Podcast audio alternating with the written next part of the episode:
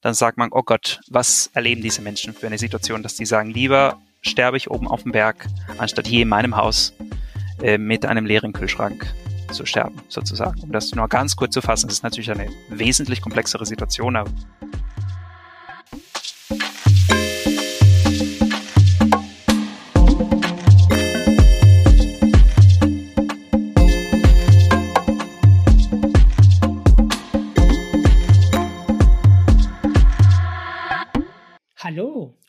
herzlich willkommen zu Diaspora Talk Podcast. Wir teilen Perspektiven aus der Diaspora Community.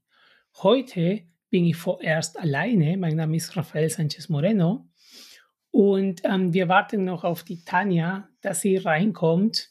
Sie wird später in der Folge dann zur Verfügung stehen. Heute haben wir ein multikulturelles Team zu Gast. Wir haben einmal die Christabel Duran und den Julian Ferrin. Christabel lebt in Freiburg und ist in Deutschland seit 17 Jahren. Sie ist Venezolanerin und Kolumbianerin. Sie hat als Forstwissenschaftlerin promoviert und sie ist aktuell die Vorsitzende von Pro Venezuela e.V. und auch Mitglied des Migrantinnenbeirats der Stadt Freiburg. Julian Ferrin ist 28 Jahre alt und kommt ursprünglich aus Caracas. Er besitzt auch zwei Nationalitäten. Er ist Venezolaner und Spanier. Da seine Mutter die Gefahr der wachsenden Diktatur in Venezuela erkannte, schickte sie ihn mit größter Mühe in die deutsche Schule in Caracas, wo er die deutsche Sprache und die deutsche Kultur zu lieben lernte. Er ist Ökonom und wohnt seit 2016 in Deutschland. Er engagiert sich auch für Pro Venezuela, um die Verbindung zu seiner Geburtsheimat, so wie er sie nennt, zu erhalten. Somit möchte er sich für seine Landsleute in Venezuela und in Deutschland engagieren. Über den Verein Pro Venezuela möchte ich heute nicht so viel verraten, das kommt im Laufe des Gespräches, aber der Verein wurde im Jahr 2014 gegründet und bietet Unterstützung für Zuwanderer nach Deutschland, um in diesem Migrationsprozess voranzukommen. Hallo ihr beide. Hallo. Schön, dass ihr Zeit gefunden habt, dass ihr heute dabei seid. Ja, dank, danke euch. Ja, wir freuen uns sehr, da zu sein. Dankeschön. Danke. Zum Anfang von unserem Podcast machen wir immer unser Fragespiel. Entscheide dich. Christabel, entscheide dich, geduldig oder ungeduldig? Geduldig. Warum? Ja, ich glaube, das habe ich schon im Leben gelernt, dass äh, nicht alles so einfach geht. Manche Sachen geht viel schneller, als man denkt und man ist überrascht, aber es gibt viele andere Dinge, die viel länger brauchen. Und dazu braucht man Geduld. Und wenn man aus einem Land kommt, wie unsere Länder, dass man weiß, dass man muss äh, einfach tapfer warten und irgendwann ergibt sich die Möglichkeit. Und da, in diesem in diese Zeitpunkt, da muss man diese Möglichkeit äh, gut nutzen können. Und aus Ungeduldigkeit wird man müde. das stimmt, das mhm. stimmt. Julian, Fallschirmspringen oder Bungee-Springen? Hm, äh, naja, ich würde sagen Fallschirmspringen. Kannst du uns das begründen? Sicherheit oder? Äh, nein, also ich glaube eher weniger, wenn man falsch Springen nimmt. Aber nein, ich habe äh, jetzt äh, während der Pandemie gelernt, dass man vieles nicht planen kann und dass man manchmal einfach flexibel bleiben muss und dass man bei bestimmten Situationen einfach da rausspringen muss, kann und dass es einem sogar gelingen kann. Also ich habe das letztes Jahr mit dem Heiratsantrag meiner jetzt Verlobten gemacht. Ähm, wir sind schon über acht Jahre zusammen und es ist mir sogar sehr gut gelungen. Sie hat sogar Ja gesagt, also falsch Springen. Gratuliere. Ja, genau, Dankeschön. an der Stelle auch gratuliere. Für wann habt ihr die Hochzeit geplant? Ja, das ist eine sehr, sehr gute Frage, Raphael, weil mit dieser Situation können wir eben vieles nicht, plan nicht planen. Da können wir eigentlich, äh, es ist sehr schwierig, wenn wir in Deutschland heiraten. Da werden wir gucken, ob wir nicht zum Beispiel in Spanien das machen, weil ich ja Spanier bin. Dann ist es ein Tick leichter. Okay. Aber das hängt alles von der, von der Pandemie ab. Da will ich gerade nichts versprechen. Kann sich wieder zigmal ändern. Das haben wir schon dreimal geändert, also bleibe okay. ich da flexibel. Christabel, Aufzug oder Treppe? Treppe. Weil du sportlich bist? Ich versuche zumindest. Ich weiß, dass es Sport ist gut und ich denke oft, oder wenn ich so alte Leute sehe, die, die nicht so fit sind, dann denke ich, oh Gott, ich muss Sport machen, weil das ist nicht alles, aber das hilft. Und dann, also ich genieße schon Sport, aber ich bin eher ein bisschen faul und dann manchmal denke ich, okay, jetzt ein bisschen mehr machen. Julian, mitmachen oder zuschauen? Auf jeden Fall mitmachen. Schon immer als Kind sogar zu viel mitgemacht. Und für beide Optimist oder Pessimist? Hm, optimistisch. Muss man sich für eine Option entscheiden? Kann ich nicht den Mittelweg nehmen? Welche wäre der Mittelweg? Ja, Realist. Ah. Sehr gut. Aha. Julian. Guter Punkt. Mhm. Nee, Quatsch, optimistisch. Danke dir. Aber der Punkt ist, der Punkt ist richtig. Ähm, da gehört auch ein bisschen von, von beiden Welten zusammen. Christabel Julian, ihr seid schon ein paar Jahre hier in Deutschland. Vielleicht könnt ihr uns zum Einstieg erzählen, warum Deutschland, warum in Deutschland bleiben und auch woher dieses Engagement kommt für euren Verein, für Pro Venezuela. Ja, gut. Ich versuche das kurz zu erzählen. Also ich bin nach Deutschland gekommen. Ich bin Forstwissenschaftlerin und ich wollte in, in dem Bereich promovieren.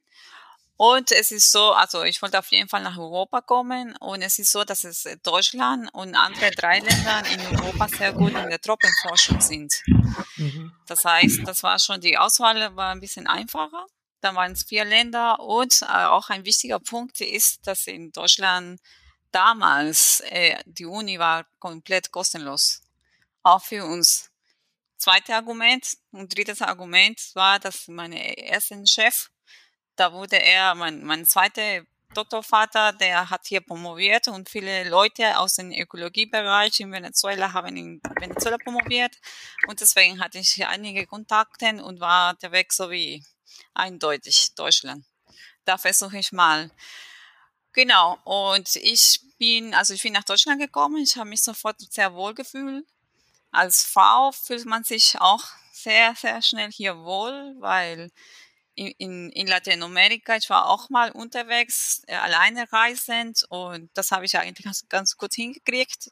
Nie ist mir so schlimm passiert, weil ich Frau war, also das hätte auch jeder ein Mann auch treffen können. Ein paar negative Erfahrungen, aber nicht so schlimm. Aber in Deutschland war es so, dass ich dachte, okay, ich fahre mit dem Fahrrad und drei Uhr Nacht nach Hause, super. Also, oder ich laufe vorbei an, an eine Baustelle, keiner wird mir was sagen, was komisches sagen.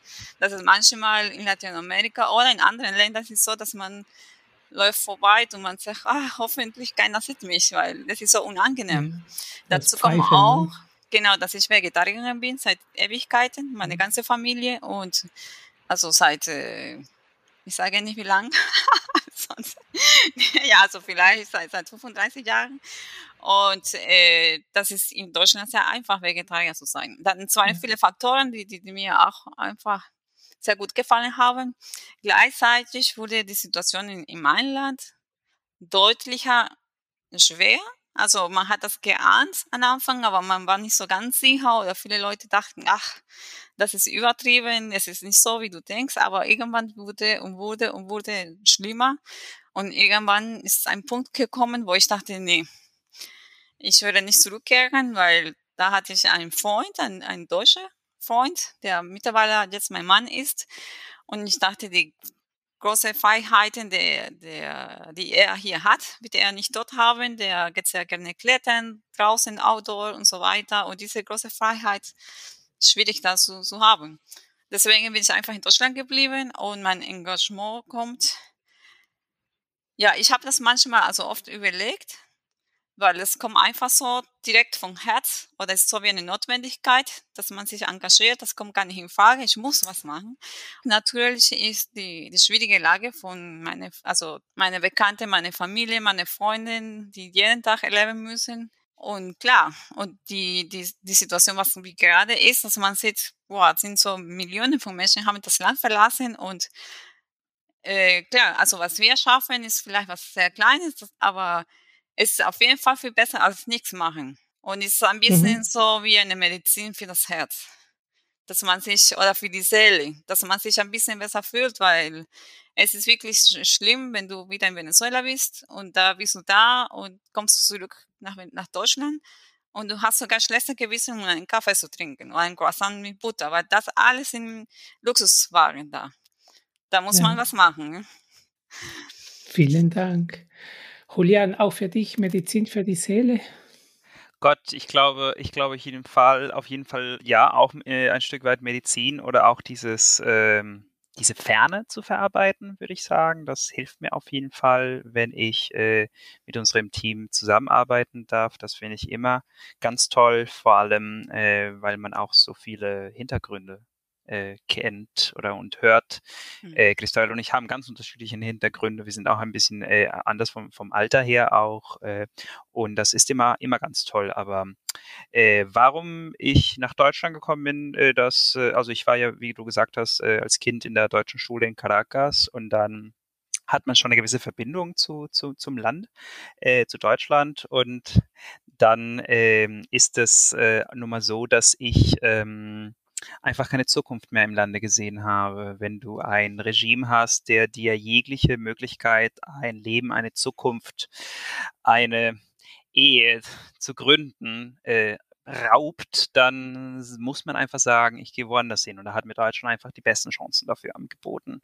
Deswegen bin ich ja auch hier und ich bin auch sehr glücklich und sehr froh, hier sein zu dürfen. Und deswegen wollte ich das auch ein Stück weit irgendwie zurückgeben an die Heimat. Ihr sprecht das Thema Flucht und Migration ähm, auch an, beide, ähm, und dieses Thema politisches, ähm, politische Realität und, und Freiheitsgefühl, also ich kann es auch sehr wohl nachvollziehen. Ich habe Kinder und wenn man mit Kindern in Südamerika verreist, ähm, dann weiß man, was man hat hier in Europa.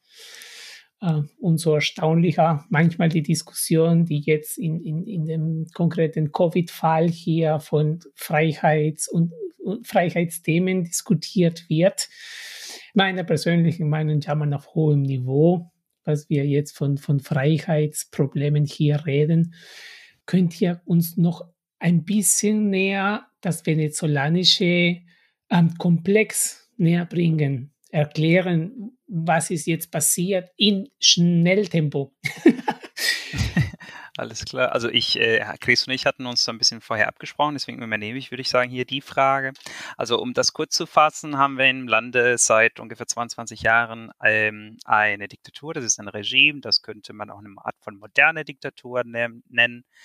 Und ähm, wenn jemand so lange in der Macht sitzt, dann ist es erstens auf jeden Fall nicht gut und vor allem, wenn die, die, diejenigen, die da, da an der Macht sitzen, halt so repressiv mit Menschen umgehen und einfach nur äh, die Ressourcen des Landes äh, für sich nehmen wollen. Insofern äh, übersetze ich das einfach in diesem wirklich großen Exodus der, des venezuelanischen Volkes, unserer äh, Mitmenschen da unten. Und das ist heutzutage die größte Menschenflucht der Geschichte Lateinamerikas. Wir haben über 5,4 Millionen Venezolaner, die das Land verlassen haben, unter denen wir natürlich natürlich zählen und aber auch wiederum nicht. Da können wir gleich ähm, ein bisschen mehr ins Detail gehen. Und es sind Menschen, die einfach gesagt haben, wie, wie ich zum Beispiel oder wie Chris, jeder für sich entschieden hat, es gibt keine Zukunft mehr hier. Und noch könnte ich sagen, oder würde ich sagen, dass wir, Chris und ich, zur Mittelschicht ungefähr gehören würden. Aber es gibt Menschen, die das Land nicht in einem Flieger verlassen haben, wie Chris und ich. Die haben das Land zu Fuß verlassen mit nur einem Rucksack und mit deren drei Kindern sozusagen, weil sie gesagt haben, entweder riskiere ich das durch die Anden über 3000 Meter Höhe und verhungere dort, anstatt hier im Lande zu bleiben und hier zu sterben. Und wenn man diesen Kosten, diesen, diesen Opportunitätskosten sieht, dann sagt man, oh Gott, was erleben diese Menschen für eine Situation, dass die sagen, lieber sterbe ich oben auf dem Berg, anstatt hier in meinem Haus äh, mit einem leeren Kühlschrank zu sterben, sozusagen. Um das nur ganz kurz zu fassen, es ist natürlich eine wesentlich komplexere Situation, aber da reichen natürlich keine 45 Minuten. Ja, vielleicht kann ich was ganz kurz dazu äh, was sagen. Und es ist einfach schwierig, das äh, sich vorzustellen, aber man kann einfach sagen, man, man hat keinen Strom. Oft hat man zwei Tage keinen Strom. Was bedeutet Strom? Bedeutet alles. Dann hatte man kein Gas für Kochen. Dann wird jemand krank. Dann es gibt nicht mal ein Aspirin. Es gibt äh, Medikamente, muss man im Koffer, also in ein Jahr Medikamente muss man an seine Leute schicken. Also es ist halt nicht nur Repression, es ist auch, äh, ja, man hat, also das, das Essen ist wahnsinnig teuer geworden, was früher, was total günstig war, oder eher die Reste für die Hunde und die Katzen. Jetzt essen das die, die, die normale Menschen und es ist einfach eine sehr schwierige Situation. Kein Benzin, also die, die öffentliche Verkehr ist so gut wie fast verschwunden. Natürlich, man muss einen Unterschied, einen Unterschied machen zwischen Hauptstadt und der Rest des Landes. Äh, äh, in der Rest des Landes ist noch schwieriger auf dem Land. Genau, das sind die viele schwierige Situationen und dazu kommt die Repression. Also, wer sagst du deine Meinung? Äh, je nachdem, wo du arbeitest oder so, oder in, der, in, in, in Zeiten, wo die Leute sehr viel demonstrieren, kann sehr, sehr gefährlich sein. Das, ja, das ist keine Untertreibung. Das ist keine Untertreibung, was Christabel sagt. In einem Land mit den, einem von den größten Ölreserven der Welt. Ne? Das muss man sich auch nochmal über die Zunge zergehen lassen. Ne? Fast unvorstellbar. In der Tat. Ich habe über meinen Verein letztes Jahr eine Lesung organisiert. Ähm, das Roman hieß Nacht in Caracas. Ähm, La hija de la Española auf Spanisch. Mhm. Ähm, ich habe gelesen. und da wird berichtet, wie, wie der Alltag aussieht. Ähm, da, da kriegt man auch Gänsehaut, tatsächlich. Sehr, sehr, sehr schwierig. Wir freuen uns, unseren Partner vorzustellen, nämlich das Programm Migration und Diaspora. Sowohl Tanja als auch ich arbeiten mit unseren Vereinen bereits mit Förderungen in unseren Herkunftsländern. Dieses Programm wird in mehr als 20 Partnerländern umgesetzt. Im Auftrag des Bundesministeriums für wirtschaftliche Zusammenarbeit BMZ von der Deutschen Gesellschaft für internationale Zusammenarbeit, die. Dieses Programm unterstützt Menschen mit Migrationsgeschichte dabei, die Lebenssituationen von anderen Menschen in ihren Herkunftsländern zu verbessern und nachhaltige Entwicklung zu ermöglichen. Vielen unseren Gästen haben bereits ihre Perspektive dargestellt und über die eigenen Erfahrungen in diesem Bereich berichtet. Dazu werden neben gemeinnützigen Projekten von Diaspora-Organisationen auch Einzelpersonen gefördert, die für einen kürzeren oder längeren Zeitraum zurückkehren um im Partnerland in einer gemeinnützigen Institution zu arbeiten. Auch Menschen, die ein innovatives Unternehmen in ihrem Herkunftsland gründen möchten, können eine Förderung erhalten. Besonders gute Chancen haben Bewerbungen, die einen Beitrag zur Gleichberechtigung der Geschlechter leisten. Ein Grund, diese Staffel sich anzuhören. Auf dem Informationsportal diaspora2030.de findet ihr nähere Infos zu diesen Themen. Noch einmal diaspora2030.de. Und jetzt viel Spaß mit dem Rest der Folge. Jetzt ist Tanja dazugekommen. Hallo Tanja, schön, dass du ähm, dazu stoßen konntest. Danke, dass du da bist. Hallo. Christabel, Julian, ähm, ihr habt euch entschieden, nach Deutschland zu kommen, euch hier zu engagieren und ihr seid, ähm, ihr, ihr habt euren, euer, das Land verlassen. Ihr hättet hier einfach diese Freiheit ähm, genießen können, ein schönes Leben euch hier haben können. Ja, beide sagen, es ist wichtig für euch zu, euch zu engagieren, aber ihr hättet euch auch anders entscheiden können. Ähm, umso schöner, dass ihr das macht, was ihr tut. Aber was macht genau eure Organisation hier in Deutschland? Ja, wir haben die Organisation 2014 gegründet und wir haben aber, wir haben uns schon länger kennengelernt, eine Gruppe von uns und dann haben wir unterschiedliche Aktivitäten zusammen gemacht. Wir wollten äh, sicher gehen, dass die Venezolaner in Deutschland seine politische Rechte noch ausüben können. Wenn ich dabei bin, dann kann ich erklären, dass wir Venezolaner aus dem Ausland unsere Wahlrecht behalten Es ist nicht immer der Fall in allen Ländern, aber in Venezuela ist der Fall. Und so haben wir uns einfach engagiert. Irgendwann haben wir es bemerkt, okay, es wäre gut, wenn wir eine Organisation, also richtige Verein gründen. Und man muss klar sagen, die, unsere Ziele sind, ich würde sagen, dieselbe, aber die haben sich ein bisschen wie, wie wir das umsetzen, hat sich in der Geschichte, also in, im Laufe unserer Verein geändert, weil die Situation im Land auch anders ist. Aber generell kann ich sagen, dass wir in drei unterschiedlichen Bereichen arbeiten oder wir wollen genau das machen. Eine wäre die Vertretung der venezolanischen Migranten in Deutschland. Zweite wäre die Förderung der Präsenz der venezolanischen Krise in der deutschen Öffentlichkeit. Und dritte ist die Vertretung der Interessen der venezolanischen Diaspora hier in Deutschland und in Europa. Und genau, das, das sind unsere drei Ziele sozusagen. Also, und das alles ehrenamtlich?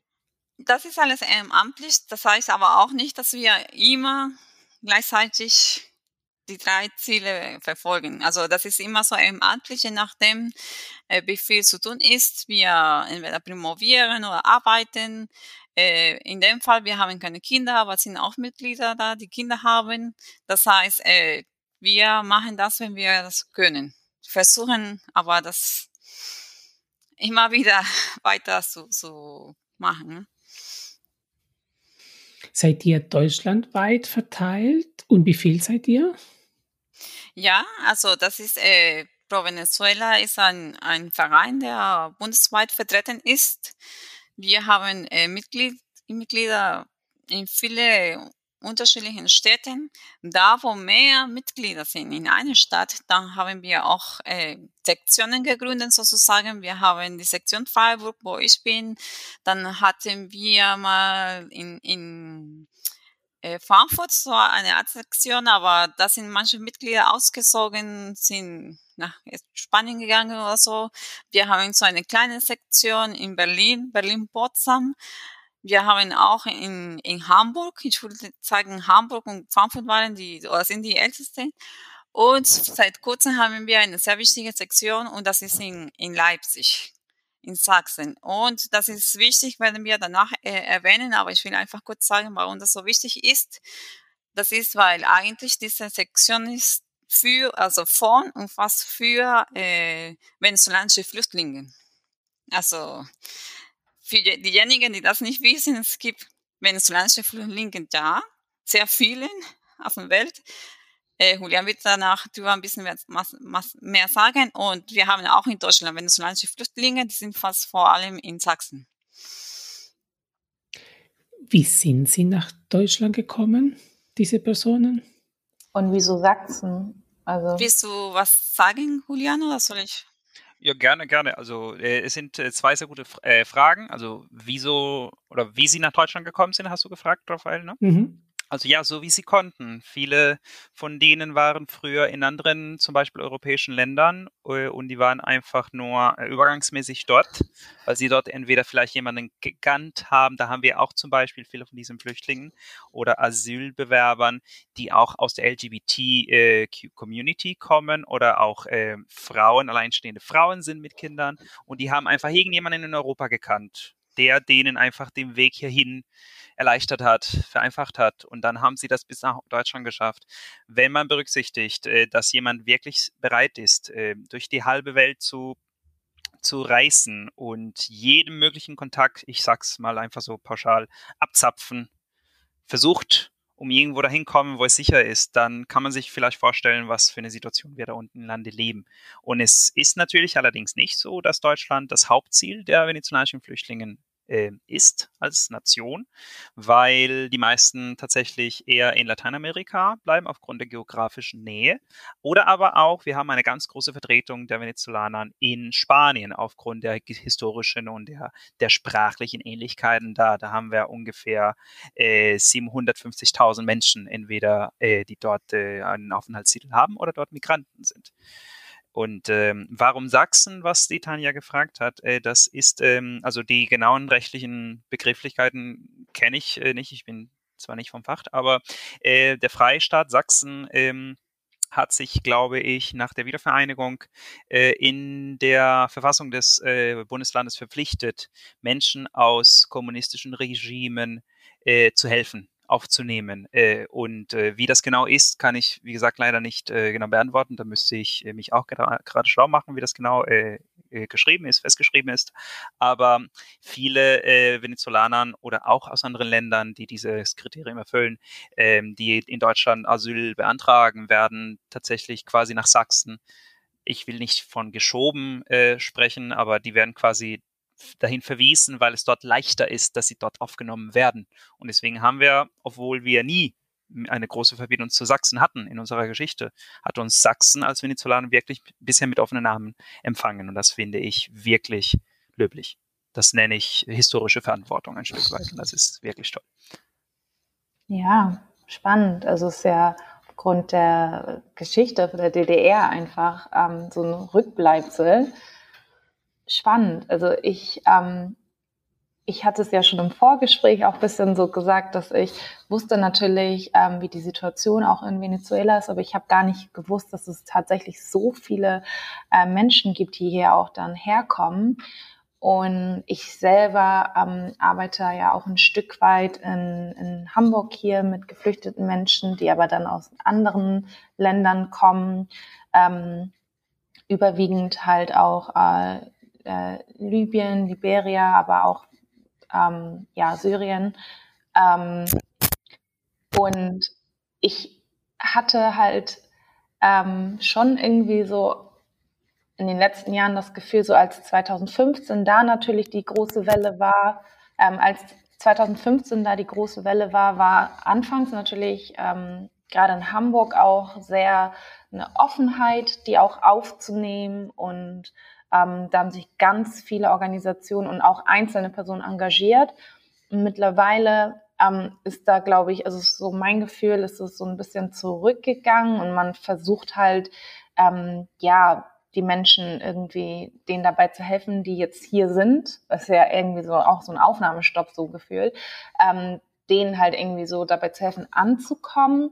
Aber man hat dann schon halt die Situation, dass einige seit fünf Jahren, sechs Jahren in der gleichen Unterkunft leben, ähm, keine Arbeitsgenehmigung bekommen ähm, und keine, in Hamburg ist sowieso ein Problem, eine Wohnung zu finden. Das ist nochmal eine extra Sache. Aber ähm, teilweise so, so gar nicht irgendwie weitergeguckt wird. Die sind jetzt irgendwie hier und die können froh sein, dass sie hier sind. Ähm, ja, und, und jetzt müssen wir irgendwie schauen, aber es ist alles sehr, sehr langsam. Und da war sozusagen meine Frage, habt ihr da auch ähnliche Erfahrungen ähm, bei der Ankunft sozusagen? Da sind die Prozesse da auch lang, weil also ich habe noch nie jetzt zum Beispiel in einer geflüchteten Unterkunft äh, tatsächlich überhaupt jemanden aus Südamerika gesehen. Deswegen habe ich da überhaupt gar keine Berührungspunkte. Also, also würde mich schon interessieren, sind, wie ist da dann auch dieser Prozess, wenn die ankommen? Kümmert ihr euch auch um so um die Fälle, dann dass das irgendwie schneller vorangeht oder wie, wie kommt ihr dann auch an die ran? Ja, also tatsächlich ist es so, dass wir also durch die Sektion in Leipzig wie gesagt, die sind, also die Mitglieder der Sektion in Leipzig sind zum Teil selber Flüchtlinge, die manche schon äh, die, diese Asyl äh, genehmigt wurde. Und es ist so, dass äh, genau, also der Prozess ist ja ähnlich wie beim anderen.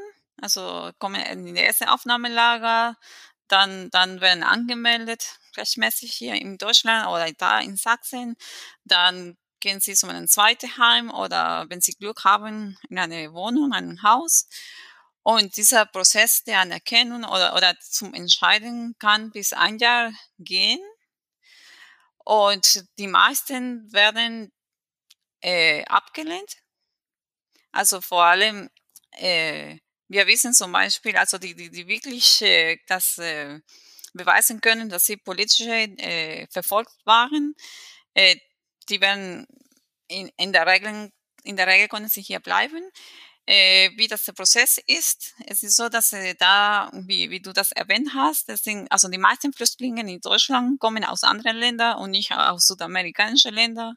Oder Länder, die, wo man Spanisch spricht. Und eine von den großen Herausforderungen ist, dass erstens klar sind viele Flüchtlinge da und zweitens von den Leuten, die da sich engagiert oder von der Stadt, die da, die da die Leute betreuen, äh, kaum jemand spricht Spanisch. Und das ist die erste, obwohl Spanisch eigentlich eine ziemlich einfache Sprache ist, äh, da, da haben sie Schwierigkeiten, die Flüchtlinge alles zu verstehen.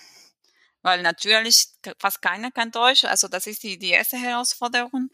Was, was äh, unsere Sektion gemacht hat, ist äh, die, die am Anfang, es ist so, im Moment, es gibt so, also, so einen Stopp von von den Ankommen von Flüchtlingen, natürlich wegen Corona, Corona bedingt. Das wissen wir halt.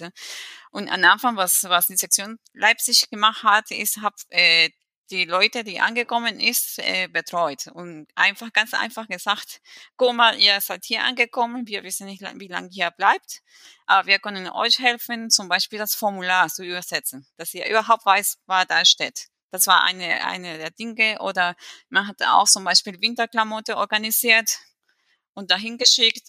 Oder zum Beispiel für die Kinder, dass die Kinder ein Stück Normalität bekommen, an Weihnachten dann Geschenke bekommen und so weiter. Äh, fast alle Flüchtlinge, venezolanischen Flüchtlinge, haben diese erste Aufnahmelager jetzt verlassen. Das heißt, sie sind angemeldet und sind in eine Phase gekommen, wo sie, wo die Kinder zum Beispiel in die Schulen gehen müssen oder die müssen oder die können, die dürfen einen Sprachkurs äh, besuchen.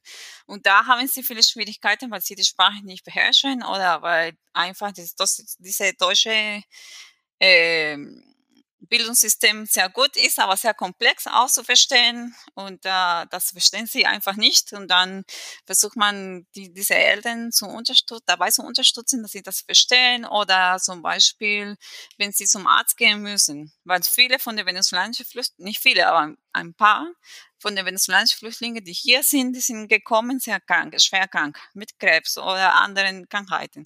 Und dann wurden hier durch, äh, zum Glück behandelt, aber die verstehen nicht, wie sie zum Arzt gehen. Dann, dann hat man das versucht zu vermitteln, dass, dass, dass jemand dabei ist. Oder auch, äh, die haben, man hat mittlerweile schon eine Liste von Ärzten, die Spanisch können. Oder auch, wenn man diese Asyl äh, abgelehnt bekommt, dann es gibt eine Liste von, von Rechtsanwalten, die die Erfahrung in dem Be Bereich haben und da wird es ein bisschen äh, geholfen schau mal in der Liste, diese Anwälte, Anwälte haben Erfahrung in dem Bereich oder die können auch Spanisch, aber es ist nicht nur wichtig, dass sie Spanisch können, auch, dass sie in dem Bereich Erfahrung haben und auch solche äh, Beratungen, äh, schau mal, wenn du, wenn du arbeitest, versuch Arbeit zu finden in einem Bereich, die für Deutsch, der, das für Deutschland wichtig ist, zum Beispiel Gesundheit braucht, Deutschland braucht Leute, die in der Gesundheitssektor arbeiten und so. Und solche Erfahrungen, die von den gleichen Flüchtlingen, die, die schon das äh, gemacht haben, dann versuchen das so weiterzugeben. Aber man muss sagen, auch ganz kurz, also bis jetzt war für sie, also sie haben sich sehr, sehr angenommen gefühlt, willkommen gefühlt und vielleicht gibt es so einen kleinen Vorteil und es ist, dass sie unser Alphabet ist dasselbe Alphabet, nicht wie zum Beispiel bei Araber. Das ist wirklich, das ist eine Hürde. Äh, ja. Deutsch ist klar, ist eine schwierige Sprache, aber es ist ein bisschen ähnlicher. Und auch fast alle Venezolaner sind Katholiker, also kommen aus der Kirche mhm. oder, also es gibt, egal ob diese Person nicht unbedingt äh, glaubt, also jeden Sonntag in die Kirche gehen, aber es gibt gewisse kulturelle Dinge, die man von zu Hause mhm. kennt. Und das hat diesen Integrationsprozess ein bisschen einfacher gemacht.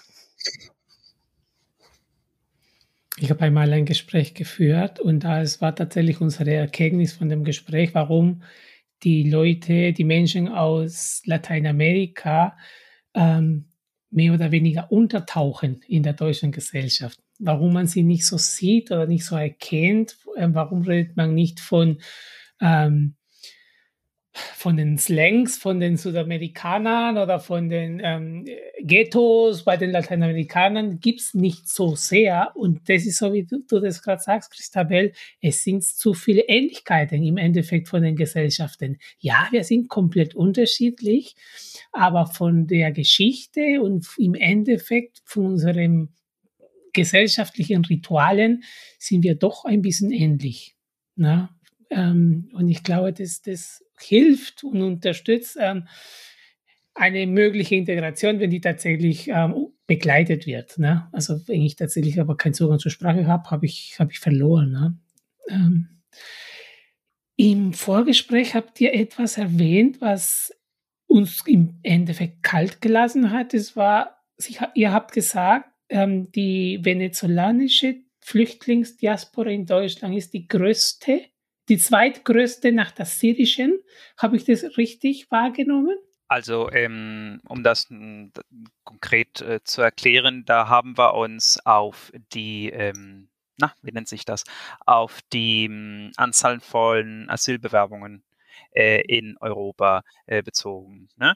Ähm, Im Jahr zum Beispiel 2019, da gab es 80.000 ähm, Anträge von syrischen Staatsbürgern nach Asyl, meine ich natürlich. Und direkt danach ähm, kamen äh, wir mit äh, ungefähr 50.000.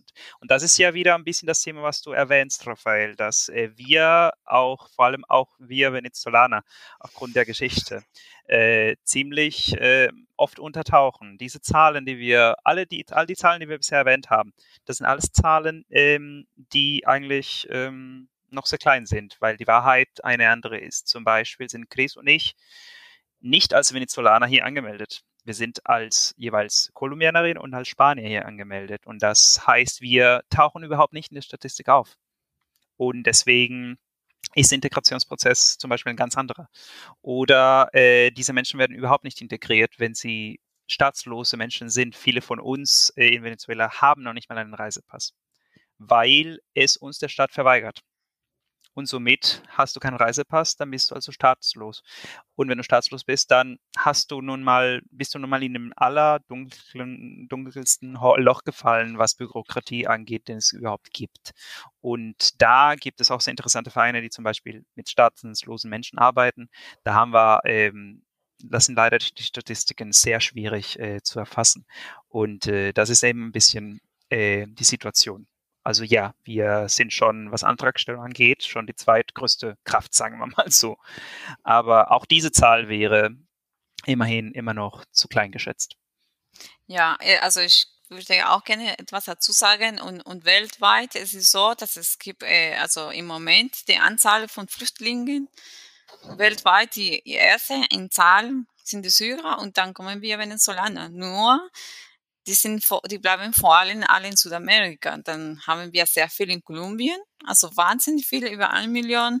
In Peru sind sehr, sehr viele. Peru hat uns sehr willkommen, also hat große Möglichkeiten uns gegeben. Die Venezolaner dürfen da arbeiten. Dafür sind wir total dankbar. Und ja, aber es ist so eine Tatsache, die viele das, äh, viele nicht wissen und ja, es schreckt das, das ahnt man nicht, dass aus Südamerika so eine Situation kommt. Und ich würde vielleicht könnte ich einfach ganz kurz dazu erwähnen, dass mit dem Pass, also wir haben große Probleme mit den Pässen und deswegen ist ein Faktor auch, warum man nicht genau wissen kann, wie viele Venezolaner zum Beispiel in Deutschland leben. Weil mhm. viele, also weil wir so schwierig an unsere venezolanische Pass kommen, dann haben viele Leute die Entscheidung getroffen, diejenigen, die, die, die sich das leisten können. Ich meine, leisten in dem Sinn, dass sie schon so gut integriert hier sind, dass sie Deutsch können, dass sie eine Arbeit haben und so weiter. Dann haben sie die deutsche Staat, äh, Angehörigkeit genommen, das heißt, die venezolanische verlassen. Die tauchen auch nicht auf in den Statistiken. Oder es gibt viele Kinder, die geboren wurden. Gibt es keine Pässe, dann lassen wir uns unser Kind eine europäische Pass äh, oder Nationalität geben, weil die Eltern mhm. Europäer sind und so weiter. Also da, da es gibt eine große Problematik. Da haben wir auch ein bisschen gearbeitet in der Problematik, obwohl das sehr komplex ist und jedes Bundesland anders entscheidet, natürlich. Äh, aber es, die Sache ist so, Du kannst dein, dein Visum haben hier, deine Aufenthaltstitel, du kannst deine Arbeit haben und alles. Du kannst für dich selber sorgen, aber sobald deine dein, dein, dein Pass nicht gültig ist, dann ist deine Aufenthaltstitel nicht gültig, weil das gekoppelt ist. Und da ja. haben viele Schwierigkeiten, viele Venezolaner. In Deutschland und auch überall.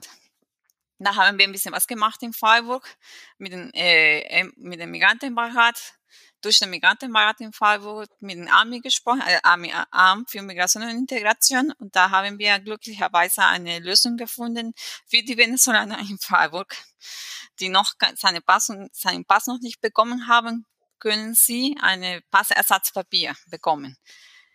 Aber das ist eine mini kleine, wie heißt es, ein, ein, ein Tropf auf heißen Stein, also eine mini kleine Lösung für Venezolaner nur, die in Freiburg sind.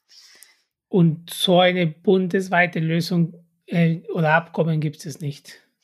Es gibt keine Abkommen. Es gibt aber auch Arbeit. Zum Beispiel, es gibt eine Organisation von Venezolanern gegründet, äh, die heißt My Identity. Die versuchen das auf äh, deutschlandweit und auch in europaweit zu, zu führen oder zu, so eine Strategie zu führen. Aber es ist nicht so einfach. In Spanien geht's dass man trotz seiner äh, ausgelaufenen Pass da rechtmäßig sein kann. Aber so, soweit ich weiß, oder? Äh, Julian, ich glaube, es ist so. Aber in Deutschland noch nicht. Und da es mhm. gibt die Bemühungen und da ist, wenn wir kommen, zum Beispiel in den Bereich von der Interessenvertretung, da man versucht, äh, die Situation bekannt zu machen, dass, dass viele Leute und hoffentlich eher die, die Entscheidungsträger von der Situation erfahren und irgendwann eine Entscheidung treffen. Es gibt andere, wir sind nicht die einzige Organisation äh, in Deutschland, vom, aus also die mit Venezuela sich beschäftigt. Es gibt andere Organisationen. Wir haben auch zusammengearbeitet äh, und man versucht einfach durch offene Briefe oder Dokumente, also zum Beispiel an das Europäische Parlament. Da haben wir mit anderen Organisationen in Europa, also Organisationen aus Venezuela in Europa, versuchen wir zusammen Dokumente zu schicken und einfach äh, die Situation zu veranschaulichen, dass sie sehen, okay, wir haben hier dort in Venezuela natürlich viel schlimmer die Situation, aber die Venezolaner, die hier sind, obwohl sie in Europa sind, die haben auch seine großen Schwierigkeiten. Krass. Haben gar nicht gewusst, tatsächlich. Ich kann mir vorstellen, dass die Arbeit, die er macht, ähm, auch müde macht, weil ähm, gegen deutsche Politik oder gegen ähm, Menschen, die nicht zuhören wollen, auch versuchen, da ranzugehen und Veränderung, tatsächlich Veränderung zu bekommen. Das ist echt ein großes Ziel, was ihr habt. Wie motiviert ihr euch? Wie schafft ihr wieder frische Energie weiterzumachen? Also wenn ich, äh, ich würde vielleicht sagen, ich bin äh, nicht so lange in der Organisation im Verein wie, wie Christa Well, aber ähm, zum Beispiel in meiner Erfahrung ist es erstens die Tatsache, dass man das alles wirklich nur nebenbei macht. Man macht einfach mit den wenigen Stunden, die einem am Tag bleiben, etwas draus und man sagt, nein, ich stecke da die paar Stunden rein, weil das einem wichtig ist. Und das ist schon mal von vornherein eine ganz andere Art von Motivation. Ne? Dann sagt man, ich will das für mich machen, für meine Mitmenschen und weil man, weil man diesen Schmerz äh, in eigener Haut erlebt hat und man es anderen Menschen auch ähm, ja, nicht antun will, sich das ersparen wollen. Äh, und äh, erstens das und äh, die Arbeit, die die Mitglieder, die in dem Verein schon viel länger dabei sind, zum Beispiel Christabel und viele andere, die viel länger da sind als ich, die machen das wirklich schon jahrelang neben Promotion, Arbeit, Kinder erziehen und so weiter. Und trotzdem hat man, äh, und nicht nur wir in dem Verein, sondern auch andere Vereine in Europa und in anderen Ländern, vor allem in Lateinamerika, äh, all das, was wir machen, ist wirklich mit dem wenigen, was wir haben. Und trotzdem haben wir Gott, sind wir Gott sei Dank äh, gut vorangekommen. Und ich glaube, wenn wir trotz dieser sehr wenigen Ressourcen äh, schon einiges geschafft haben, ähm, wir sind, glaube ich, also auf einem wirklich guten Weg und äh, weswegen wollen wir auch, dass äh, diese Situation in, aus Venezuela wirklich verstärkt in der deutschen Öffentlichkeit ähm, gesehen, diskutiert, vor allem auch auf sachlicher Ebene diskutiert wird. Weil je mehr ähm, ja, Öffentlichkeit äh, es in diesem Thema gibt, desto effektiver wir diese Arbeit machen können und desto wir äh, unseren Mitmenschen sowohl in Deutschland als auch in anderen Ländern äh, helfen können. Ja, ich würde vielleicht mal eine Motivation dazu sagen. Und also wie ich sehe das genauso wie Julian sagt. Und sie, also ich habe eine große Motivation. Ist eine Freundin von mir, die ich immer bewundert habe. Und sie ist tatsächlich die Gründerin dieser Verein. Meine Freundin Maria Dolores. Ich bewundere sie sehr und ihre Mutter auch. Und da, da sammle ich oder kriege ich meine Motivation.